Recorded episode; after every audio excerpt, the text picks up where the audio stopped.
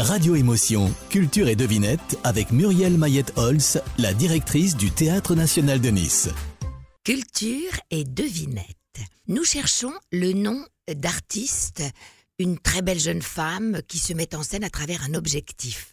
Elle aime les vestiges du passé et recherche toujours des décors de palais en ruine.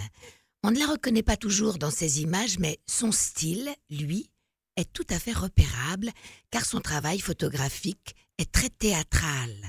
Alors, qui est-ce? Ses nus sont voilés, pudiques, sensuels, les couleurs entre clair-obscur et pastel ou encore noir et blanc. Elle cherche les anciennes habitations pour leur offrir une nouvelle image où elle est son propre modèle. Son travail, aujourd'hui présenté, est le fruit d'un voyage de huit années. Elle dit Il est des émotions amoureuses qui nous broient. Alors, qui est-ce? C'est une très belle femme aux cheveux longs bruns. Mais oui, c'est bien Moko Mademoiselle, dont on peut voir Amoregraphia à la galerie du musée de la photographie Charles Nègre à Nice jusqu'au 29 mai. C'était Culture et Devinette avec Muriel Mayette-Holtz, la directrice du Théâtre National de Nice.